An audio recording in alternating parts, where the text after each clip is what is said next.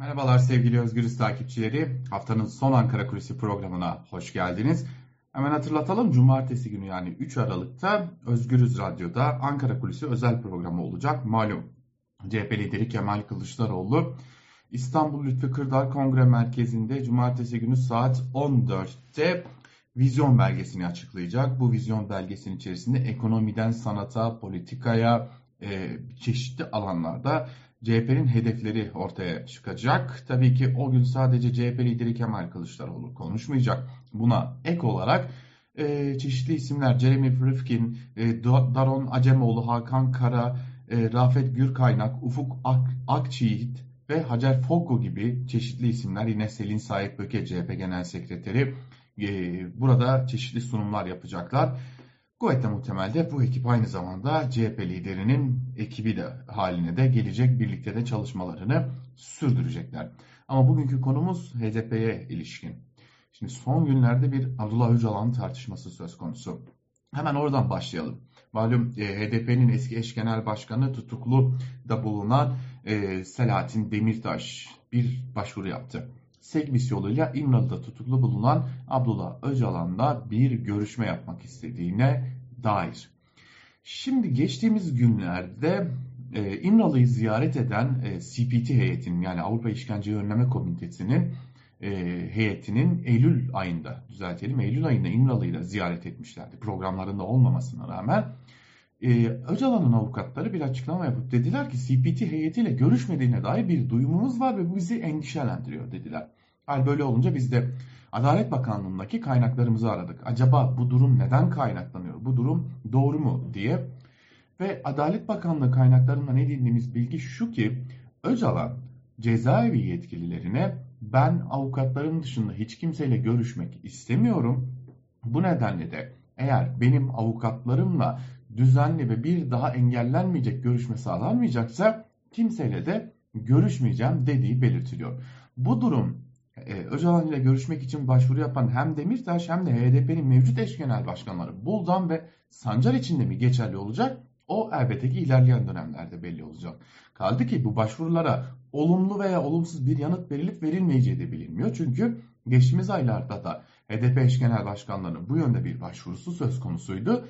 Lakin bu başvuruya da henüz yanıt verilmedi. Onu da belirtmiş olalım. Şimdi bu konu dikkat çekici. Neden dikkat çekici? Öcalan cezaevi yönetimine diyor ki ben avukatlarım dışında kimseyle görüşmeyeceğim düzenli görüşme sağlanmadığı sürece. Bu şu anlama geliyor aynı zamanda e, ki Adalet Bakanlığı yetkilileri de doğruluyor. Öcalan'a bir aile görüş izni verilebilirdi.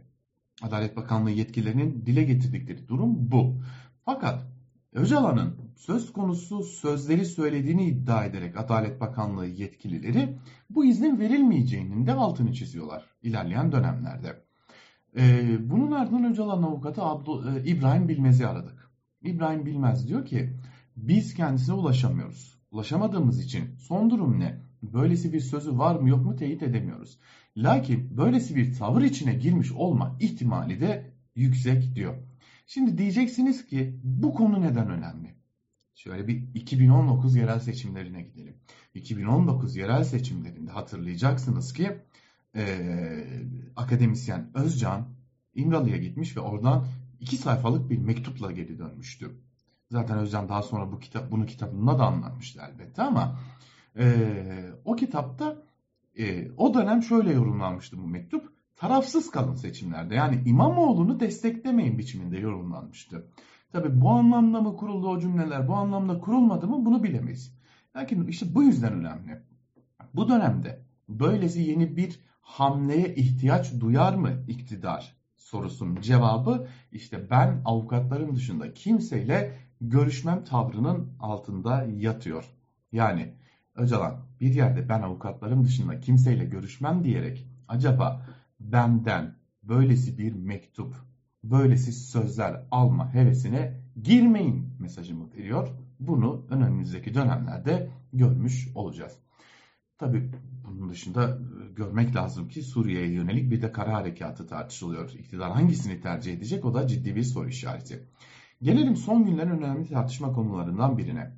Malum HDP'nin tutuklu eski eş genel başkanı Demirtaş ile mevcut HDP yönetimi arasında bir makas açılmaya başladı. Yani politik olarak anlaşmazlıklar çıktı yönünde çok sayıda haber vardı. Karşılıklı olarak bazen açıklamalar da geliyordu. Özellikle Demirtaş cephesinden. Fakat HDP içerisinden edindiğimiz bilgiler şu ki bu makas kapanmaya başladı.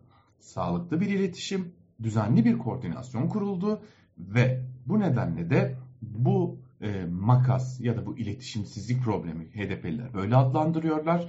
Bu iletişimsizlik problemleri aşıldı ve bu yönlü herhangi bir sorunla karşılaşma ihtimali kalmadı diyor HDP'liler.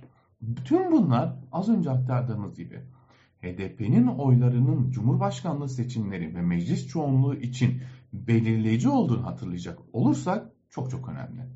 HDP nasıl bir tavır alacak sorusunun cevabı kısmen de işte az önce aktardıklarımızda gizli.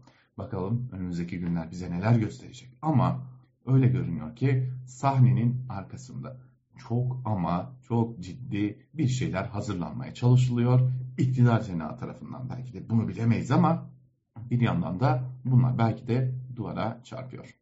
Ankara Kulisi'nden hem bugünlük hem de bu haftalık bu kadar. 3 Aralık'ta İstanbul'dan yapacağımız yayında görüşmek üzere. Hoşçakalın.